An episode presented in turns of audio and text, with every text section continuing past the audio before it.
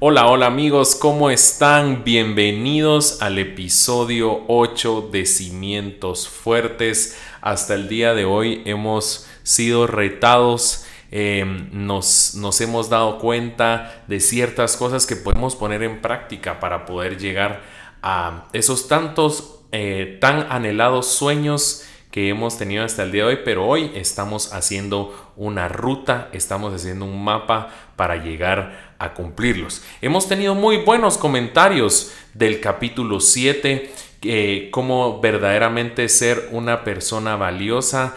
Eh, no sé qué pensás tú. Hoy tengo, les quiero presentar a mi mamá, que estamos juntos otra vez en el podcast. ¿Cómo estás?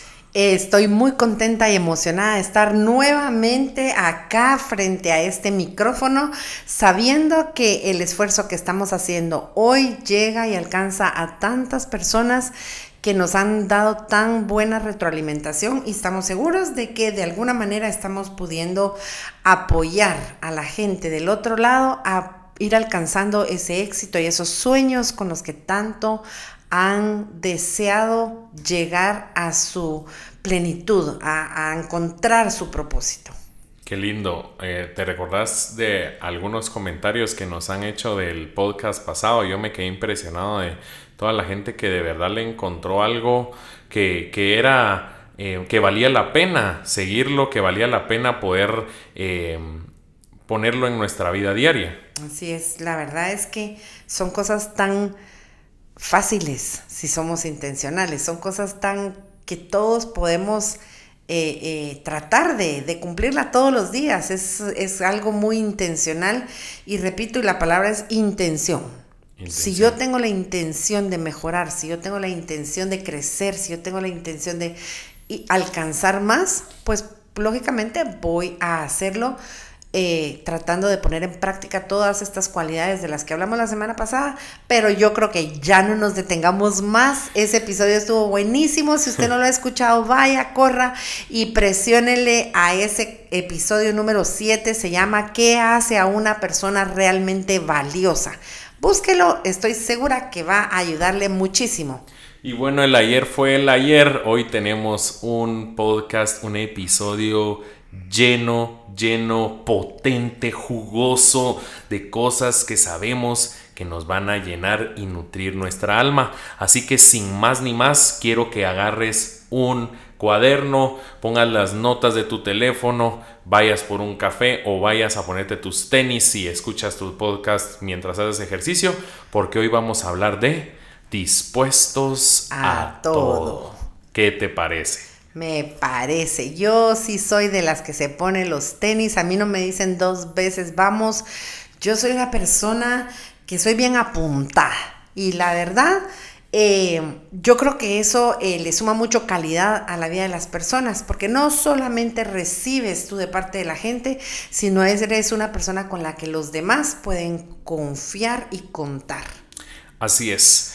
Em, ¿Tú cómo definirías una amistad que vale la pena tener por años de años de años? Bueno, fue parte de lo que hablamos en el episodio pasado, ¿verdad? Una amistad que vale la pena tener es una amistad con la que sabes que cuentas en las buenas y en las malas, en los momentos de felicidad, en los momentos de tristeza. Esa es una amistad con la que tú sabes que puedes contar en cualquier momento. Lo importante acá es definir ¿Cómo es que podemos nosotros ser amigos de alguien que esté en una posición superior a la nuestra? Porque lo importante acá es que como estamos buscando llegar a un éxito y alcanzar sueños, debemos de tener siempre alguien que nos pueda sumar, siempre alguien que nos pueda coachear, si se puede decir esa palabra, que nos pueda inspirar y que nos pueda lanzar a alcanzar ese, ese sueño. Pero la pregunta es, ¿qué tanto nosotros podemos ser amigos de ese líder? Así es. Un amigo se va a definir verdaderamente como un verdadero amigo cuando está dispuesto a apoyarte en tus más grandes batallas, ¿verdad? Así es. Em, vemos en, el, en Éxodo capítulo 17 cómo los amalecitas vinieron contra, contra los israelitas en guerra y mm, me gusta porque en este, en este capítulo Moisés le dice a Josué, ve, pelea tu batalla porque es tu batalla, pero yo te voy a ayudar. Y, el capítulo 17 nos narra cómo Josué va a, la batalla con, el escuadrón, pero Moisés em, se agarra de Aarón y de Ur y suben a la, a la cima de una colina. Y en la cima de la colina la instrucción es de que Moisés levante sus manos mientras el pueblo de Israel está en batalla y nos cuenta que mientras eh, Moisés tenía las manos levantadas, la batalla se iba del lado de los israelitas y los israelitas comenzaban a, ganar. Pero llega un momento en el que a Moisés se le cansan sus manos y Aarón y Ur vienen y le jalan una piedra para que se siente. Pero cuando él comienza a descender sus manos, la pelea se torna a favor de los amalecitas. Entonces era eso de que eh, Moisés tenía que tener sus manos levantadas para, para poder eh, hacer que los israelitas ganaran, pero llega un momento donde Moisés ya no aguanta. Y, yo quiero que aquí nuestros oyentes se imaginen, pues uno puede tener unos 3, 5 minutos, pues sus manos en altos, pero llega un momento que aunque no tengas nada de peso, las manos te van a comenzar a, temblar y, vamos, a, vamos a sentir cierto dolor. Entonces, llega un momento en el que Aarón y Ur se ponen firmes a levantarle las manos a Moisés. Y yo quiero que yo creo que ahí es el meollo del asunto, porque el pueblo está en una batalla épica, está en una batalla contra los amalecitas y ahí la cosa era de que uno, de que el líder tuviera las manos levantadas, que no se decayeran sus manos. Y sus amigos Aarón y Ur hicieron lo posible para levantarle las manos y que el pueblo venciera en la batalla. Y creo que esas son muchas veces las actividades que nos toca como amigos a nosotros, que vemos que alguien está teniendo una batalla fuerte, está pasando por un momento duro, está en, un en medio de un proceso que es difícil, a nosotros nos toca ir y que no se le desgasten, que no se, que no se desvanezca su fuerza y poder levantarle los brazos. Qué lindo.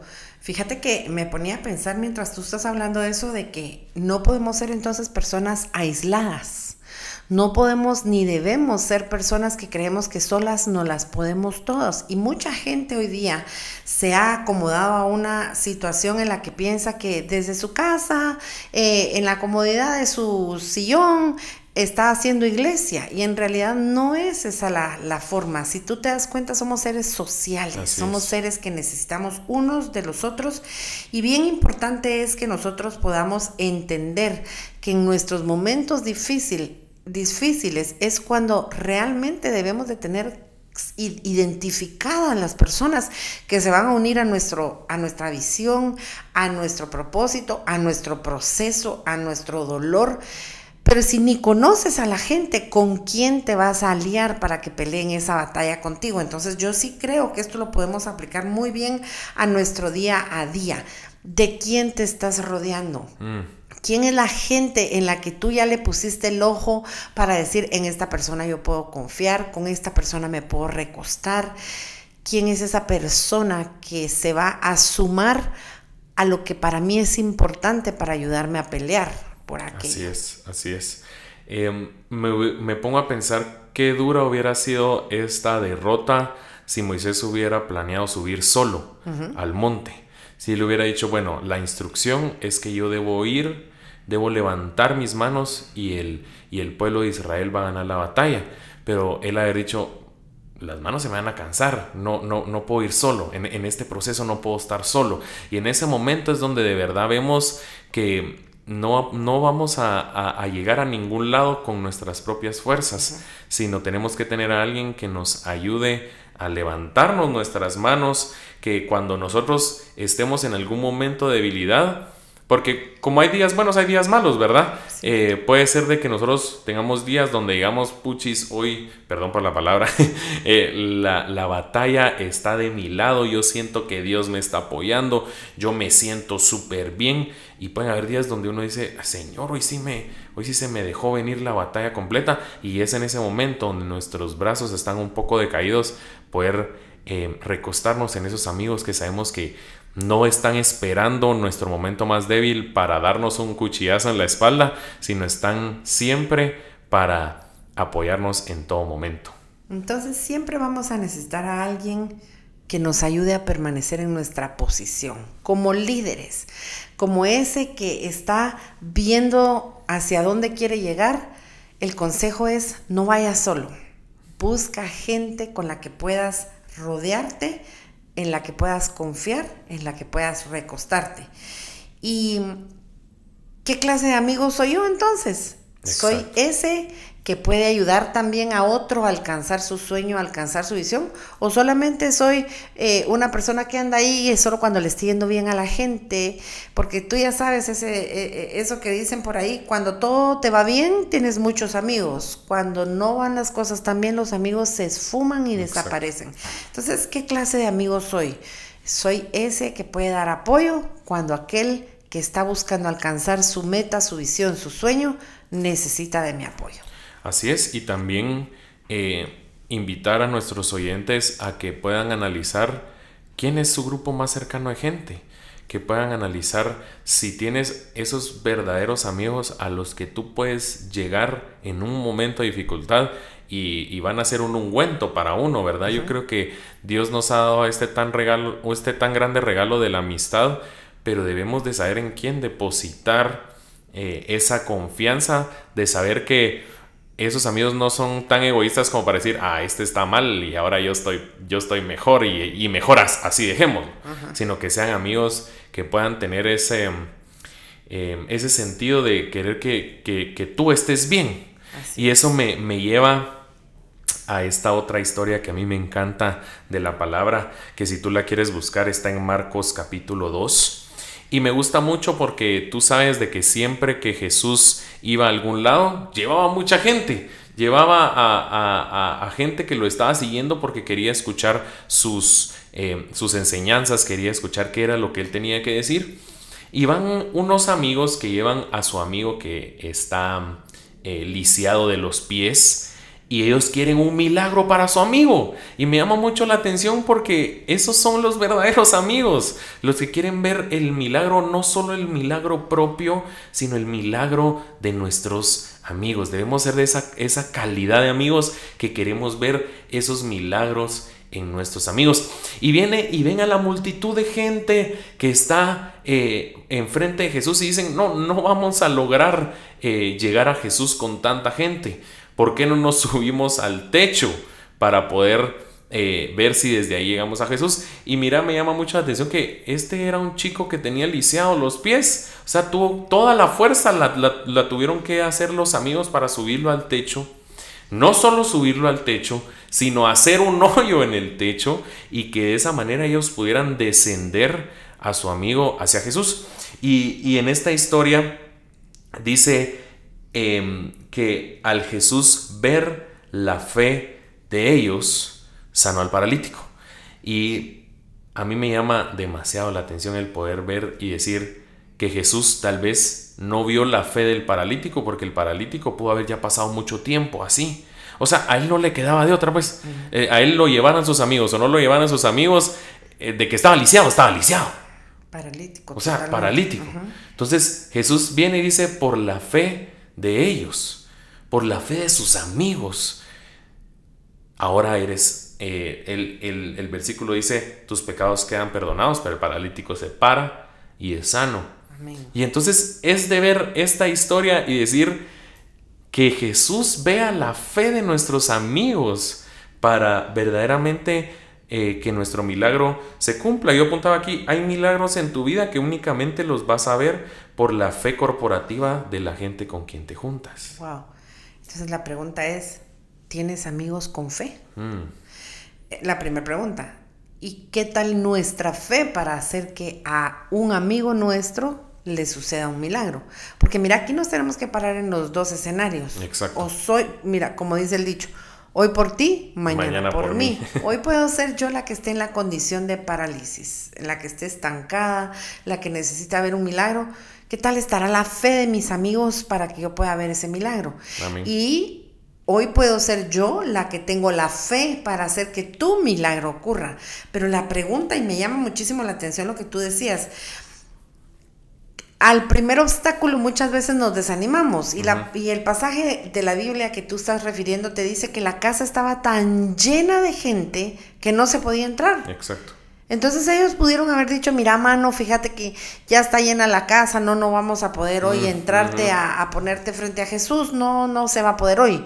Pero ellos no vieron eso como un obstáculo, no vieron como un obstáculo tener que ver la forma de subirse al techo, no vieron como un obstáculo tener que romper el techo, no vieron como un obstáculo tener que subirse y echar toda la fuerza para poder bajarlo bajarlo en su camilla para que descendiera frente a Jesús. Entonces, ¿qué clase de amigo soy? ¿Del que el primer obstáculo se desanima? Exacto.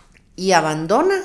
¿O soy de los amigos que se une a la fe y dice, no importa lo que haya que atravesar, yo estoy dispuesta a todo para que tú veas tu milagro? Así es, esa es la, esa es la clase de amigos que tenemos que ser y yo siento que esa misma Muchas veces el tener ese principio en nuestras vidas va a hacer que atraigamos gente igual, ¿verdad? Gente que tenga la fe suficiente para que aunque hayan ciertas paredes, hayan ciertos bloqueos, podamos ver el milagro hecho de nuestro amigo.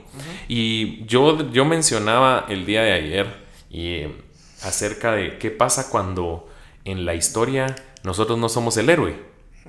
¿Qué pasa cuando en la historia nosotros no somos los que vamos a salir en caballo blanco? Eso es lo que de verdad es interesante analizar porque nosotros siempre queremos ser el héroe, que sea mi milagro, que por mí suceda tal cosa, que lo que yo le pedí a Dios se suceda en mi vida. ¿Qué pasa si le dejamos el lugar del héroe a nuestro amigo? Que nuestro amigo salga en caballo blanco y que él sea el que se, el que él o ella sean los que salen beneficiados. Quitarnos del centro de atención. Entonces, ¿estamos realmente dispuestos a todo? Fíjate que yo aquí en mis notas escribí, si hoy me levanto por tu milagro, seguramente habrá quien se levante por el mío. La cosa es quitarnos del centro de atención. Ya es mucho tiempo el que hemos estado siendo egocéntricos, hemos estado siendo personas que solamente estamos buscando nuestro propio bienestar. Y ahora es tiempo de, de, ser amigos, de ser gente social, de ser gente que está dispuesta a caminar con otros y, y, el, y en el camino ver qué es lo que los demás también van necesitando, qué es lo que los demás también van demandando de mi amistad, demandando de mí como persona, demandando de mis dones, de mis talentos, porque eso es lo que es la vida, no caminarla sola, caminarla con gente que se une a tu visión y tú te unes a la visión de otros también. Entonces ahí es creo donde podemos ir viendo victorias, viendo éxitos, viendo sueños cumplidos y yo creo que eso es lo que significa estar dispuesto a todo. Eso es lo que la palabra, creo yo, en estos dos escenarios que llevamos están demandando. Si tienes un líder, está dispuesto a ayudar. Si vas a una congregación, está dispuesto a servir. Si tienes una persona en necesidad, está dispuesto a ser el que supla esa necesidad. Es estar dispuesto a todo. Y en este caso de los amigos, ese es otro escenario. Estamos viendo ¿Qué tan dispuestos estamos a ver el milagro de otro? ¿Qué tan dispuestos estamos a que ese milagro produzca fe no solo para aquel que lo recibe, sino para nosotros, mismos? Y que nosotros podamos también, entonces, por lo que sembramos, cosechar. Porque si hoy me levanto por tu milagro, seguramente habrá quien se levante por el mío. Yo creo que ahora en adelante debemos de hacer contratos de amistad como Marcos 2, de decir, de verdad yo voy a estar pendiente, voy a estar presente para todas las que tú me necesites y yo sé que tú vas a estar presente para todas las que yo necesito. Amigo y amiga que nos estás escuchando en este octavo episodio del podcast que cada vez se va poniendo mejor esto, te pido un gran favor, que puedas verdaderamente poner en práctica los, el tipo de amistad que podemos leer en Marcos 2 que yo creo que podemos hacer un mejor mundo, podemos hacer una mejor sociedad si todos estamos al pendiente y todos estamos, ¿cómo fue que dijiste hoy al principio? Em, Intencionalmente. Sí, intencional. O sea, no tenemos amistad por tener amistad, porque nos gusta el chisme y nos gusta salir eh, a comer o lo que sea, sino verdaderamente tener una amistad intencional de decir, bueno, estamos en las buenas, qué alegre, pero es más importante estar en la situación difícil, porque ahí es donde se ve quién verdaderamente es un amigo. ¿Estás aquí conmigo? Así es, Sebas. Pero ahora, ¿qué tal si nos vamos a un punto un poquito más álgido? Vámonos. Porque hoy el tema es estar dispuestos a todo. A todo. Yo creo que ya pusimos en contexto el poder estar para un líder, ya, ya pusimos en, el, en contexto el poder estar para un amigo.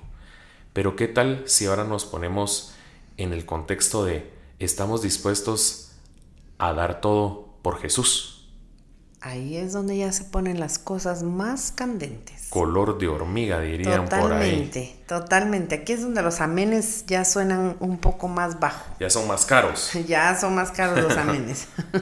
Mira, a mí me llama mucho la atención que hemos tenido algunas temporadas o se ha visto un patrón en el que para mucha gente es cool ir a la iglesia. Eh, hemos visto que la gente dice, ah, es que en esa iglesia eh, no me condenan, en esa iglesia el pastor se viste cool, eh, a la vieras la alabanza de esa iglesia es bien bonita porque ponen pantallas, ponen luces, Ojo, no estoy en contra de absolutamente nada de eso. Me encanta cuando el servicio a Dios se hace de manera excelente y se hace de manera creativa y espontánea. Me encanta. Pero llegamos a un lugar, llegamos a un momento en el que la gente comenzó a ir a la iglesia porque la iglesia era cool. Y debe de ser llamativo para que la gente llegue. Pero yo creo que llega un momento en el que Jesús nos llama a dar un paso extra. Que no es solo asisto porque me conviene pero ¿qué pasa cuando mis principios y valores ya no es conveniente seguirlos creyendo? ¿Qué piensas de eso? Bueno, mira, estoy totalmente de acuerdo que, que mucha gente eh, asiste a la iglesia solo por lo novedoso y lo llamativo. Hasta para ir a ver qué está pasando. A ver, a ver qué me cacho, si son jóvenes, a ver si ahí encuentro la persona correcta. Y yo no te digo, está perfecto, porque si realmente estamos buscando una pareja, pues mejor es que la busques en la iglesia y no en el bar. Correcto. Pero lo interesante es que no lleguemos a la iglesia solamente a ser espectadores de un buen show o de una plática motivacional, lo interesante es que cada palabra que sale de ese altar, de ese predicador, tiene el poder para cambiar y transformar nuestra vida. Y una vez somos transformados, somos llamados a más. Pero el asunto es, ¿qué nos motiva a ir a la iglesia? ¿Qué es lo que nos está haciendo esas idas a la iglesia? Porque sabes una cosa, el enemigo no tiene nada en contra que tú vayas a la iglesia. Él se opone a que tú cambies. El enemigo no tiene nada, eh, no se opone a que tú incluso diezmes. Él se opone a que tu mente sea transformada, a que tu vida sea transformada. Entonces, nosotros yo creo que debemos de asistir a la iglesia con la completa convicción de que es en ese lugar en donde somos instruidos para ser transformados pero también hay demandas y mm. ahí es donde este tema que, traemos es importantísimo y por favor no le cambies, no le pongas, ah, ya van a empezar estos, por favor escucha lo que vamos a decirte en este último escenario que creo que es el más el importante. más importante. Entonces te voy a poner en contexto. Hace un momento te les contaba cómo a donde Jesús fuera, las multitudes lo seguían. Y llega un momento en Lucas 23 en el que los romanos deciden em, y ponen al pueblo a decidir, de hecho ponen al pueblo a decidir si, si se crucifica a un ladrón o se crucifica a Jesucristo.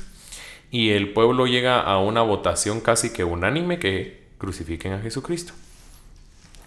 Y en ese momento, pues eh, yo no quiero ser muy explícito en este podcast, tú lo puedes ir a leer a, la palabra, pero a Jesucristo le pasan cosas muy, muy incómodas, muy horribles, lo, lo golpean, lo latiguean, le quitan sus ropas para que él quede completamente desnudo y le ponen una corona de espinas. Y yo, me, y yo tú te podrás imaginar ver a, un hombre que ya estaba puliado, está latigueado, le insertaron espinas en su cabeza con una corona y en ese momento le dicen, bueno, eh, ahora ten tu cruz y vas a ir caminando hacia arriba, hacia arriba de este monte con la cruz. Y ponte a imaginar que no solo estaba puliado, no solo está latigueado, lastimado, está desnudo, tiene que cargar una cruz que es tan pesada porque lo tiene que aguantar a él cuando esté, cuando esté siendo crucificado en un monte, en un terreno donde vas hacia arriba. Mm. Difícil, situación completamente difícil. Solo Jesús puede haber pasado por algo así. Y recuerda, hay mucha gente que lo está siguiendo, hay mucha, las multitudes lo están siguiendo. Y como ven los, los soldados romanos que esta es una tarea muy difícil para alguien que está lastimado, agarran a un hombre que se llama Simón de Sirene y le dicen, ayúdalo a cargar la cruz hasta, hasta arriba. Y entonces en Lucas 23, eh, voy a leerte el, capítulo, el versículo 26, dice, cuando se lo llevaban, echaron mano de un tal Simón de Sirene que volvía del campo y le dieron la cruz para que la cargara detrás de Jesús. Y yo creo que Simón de Sirene fue alguien que sin duda tomó verdaderamente la carga que es llevar el Evangelio, la carga que es llevar a Jesús cuando ya no es conveniente. Porque de hecho las multitudes lo seguían, seguían siguiéndolo, valga la redundancia, seguían siguiéndolo hasta, hasta el momento de su muerte, pero ninguno se metió a ayudarlo. Todos solo estaban expectantes. Yo creo que estamos viviendo un evangelio de gente que está nada más de expectante, que no está dispuesta a hacer algo por Jesús en un mundo que ya está muy tergiversado.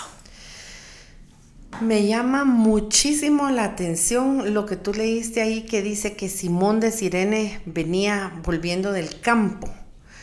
Y tú no has oído a la gente que dice, no, yo no voy a la iglesia miércoles por la noche porque estoy muy cansado ya después del trabajo. No, yo domingo es el único día que descanso, entonces yo domingo sí, no ir a la iglesia, no. Mucho menos ir a predicar, mucho menos ir a evangelizar, mucho menos ir a tomarte la carga por alguien más. Entonces, mira, me llama muchísimo la atención que este Simón de Sirene venía de trabajar cuando él decide hacer algo por Jesús, cuando a Él lo ponen a hacer algo por Jesús. Mira, hoy día el evangelio que se está enseñando es un evangelio donde si te sientes a gusto, hazlo. Si te gusta adorar, adora y si no, tranquilo. Si no te gustó la prédica, pues búscate otro predicador. Si no te gusta eh, ese pastor, pues escucha, hay un montón ahí en YouTube. Eh, es muy fácil que nos vendan un evangelio cómodo cuando la palabra nos enseña que si verdaderamente queremos seguir a Jesús, tenemos que estar dispuestos a cargar la cruz. Y, ahí es donde tal vez ya esto deja de gustarnos un poco, pero ¿qué clase de amigos somos? Somos esos que estamos dispuestos a todo. Y cuando te hablo de estar dispuestos a todo, te hablo de estar dispuesto para el líder, te hablo de estar dispuesto para tus amigos y te hablo de estar dispuestos para Jesús. Para lo que Jesús quiere Para lo que Jesús está haciendo, lo que Jesús hizo y lo que Jesús quiere que se continúe haciendo. Recuérdate que estamos llamados a que el reino siga creciendo. Nosotros estamos llamados a ser discípulos. Estamos llamados a que la gente comprenda que el discípulo no es el que tiene la vida más cómoda, es el que quizá va a comer de último. Es el que quizá no va a descansar tanto como las multitudes, pero el discípulo siempre está cerca del maestro. El discípulo siempre está oyendo de primera mano lo que el maestro tiene que decir. Así que yo creo que en este podcast que estamos dejándote hoy es enseñarnos que la vida no se trata de vivirla solo no se trata de vivirlo eh, aislado. Necesitamos tener un círculo de personas con las cuales apoyarnos, de las cuales tomarnos de la mano, con las cuales caminar, aunque sea cuesta arriba. Y si se trata de Jesús, estar dispuestos a cargar nuestra, nuestra cruz, estar dispuestos a darlo todo por lo que Él lo dio todo, estar dispuestos a llevar una palabra de ánimo, a orar por un enfermo, a ayudar a un necesitado.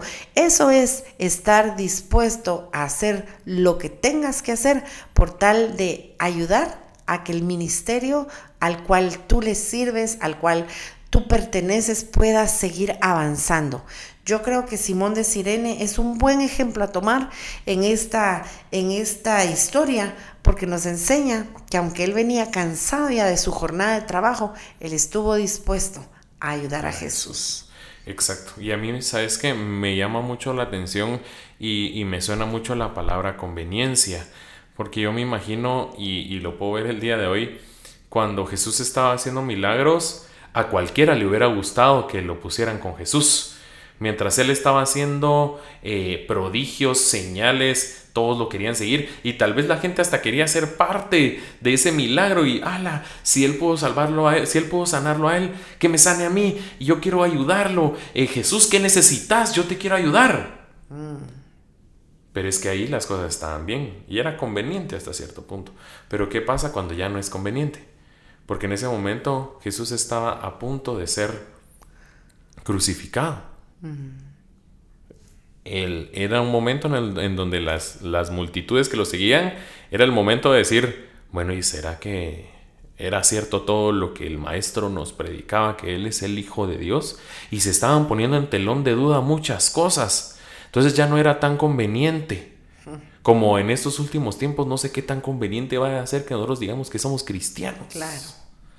Y es ahí donde estamos justamente cargando la carga de Jesús, cargando la cruz de Jesús. Dice la palabra que Él nos llama a cargar su yugo, que es liviano.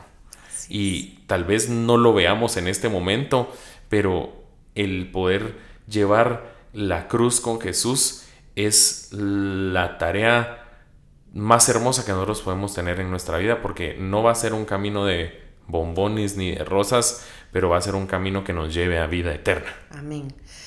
Pues sí, yo creo que podemos ir aterrizando acá diciendo qué clase de amigos somos, qué tan dispuestos estamos a todo. Porque no es solamente cuando las cosas salen bien, no es solamente cuando me lo pintan bonito. Hoy más que nunca la iglesia tiene que levantarse. Hoy más que nunca la iglesia tiene que permanecer en su posición. Hoy más que nunca la iglesia debe estar dispuesta a decir que lo bueno es bueno y que lo malo es malo y llamar las cosas como son y no como quieren que las llamemos hoy más que nunca. Debemos de estar dispuestos a enseñarnos amigos de Jesús. La palabra dice que el que se hace amigo del mundo se constituye enemigo de Dios. Mm, y nosotros no podemos estar jugando en este tiempo de nuestra vida a que somos amigos en las buenas y en las malas somos amigos del mundo porque en ese momento nos estamos constituyendo enemigos de Dios. Yo mm, creo que es tiempo de meditar cuál es nuestra posición. Es tiempo de ver que si estamos dispuestos a todo, verdaderamente con nuestras acciones podamos demostrarlo. En ninguno de estos tres escenarios que hoy vimos, el estar dispuesto a todo quedó a su posición, a palabras, en todos los casos hubo una acción muy tangible, muy directa, que pudimos apreciar de lo que significa verdaderamente estar rodeados de gente de fe que caminan en tu propósito, en tu camino, para poder llevarte a ver la victoria que tanto anhelas. Así es, así que Amigo y amiga que nos escuchas en este podcast número 8, aprendamos a servir y a estar para nuestros líderes. Aprendamos a estar y servir a nuestros amigos. Pero más importante que todo, seamos esas personas que están, que sirven y que están dispuestos a todo por Jesús. Amén. Amén. Qué lindo. Esperamos que este podcast te saque de tu zona cómoda Esperamos que este podcast te sacuda y te haga ver la realidad de lo que significa caminar la vida hacia el éxito. Te invitamos a que si este podcast te gustó, le des like, compártelo. Alguien necesita oír esta palabra. Que tengas una bendecida semana. Bendiciones. Esto es Cimientos Fuertes.